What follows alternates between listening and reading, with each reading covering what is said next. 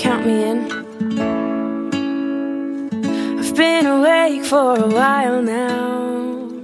You got me feeling like a child now. Hey, how are you doing, everybody? Welcome back to 英语口语每天学. I'm your friend Ben. So today we're gonna learn another new slang, which is put a sock in it. Okay, sock. What's this? put a sock in it. What does that mean? In English, it means asking someone to be quiet or to shut up. 在中文里，意思就是说让某人安静或者别出声。The origins for this expression are unclear. 这个词组来源不是很清楚。It's not really known why a sock is being used or what the ate in the phrase refers to. 至于这里为什么用袜子或者袜子 ate 指代的是什么，这些都不是很清楚。 It might be a person's mouth, or it could be something else. Ate 很有可能指代的是一个人的嘴或者其他东西。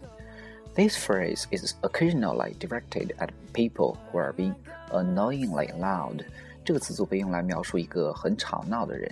The imaginary for this idiom is that someone is being so noisy, a sock is stuffed into their mouth in order to quieten them down.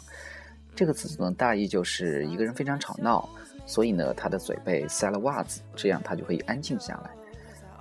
OK，说到这儿，我们来看两个例子。First one，比如说你有一个朋友，他经常讲一些无聊的笑话，你非常不喜欢听了，那这个时候你就可以讲，Put a sock in it. I'm tired of your silly jokes. Put a sock in it. I'm tired of your silly jokes. OK，我们再来看第二个例子。又比如说我们在打电话的时候，周围会有很多人非常吵，那么我们就可以讲，Can't you put a sock in it when I'm on the phone? Can you put a sock in it when I'm on the phone? Okay, guys, so today you have to remember put a sock in it, which means 别出声，让某人安静. Okay, so that's all for today. Thank you very much. See you next time. When you kiss my nose, the feeling shows.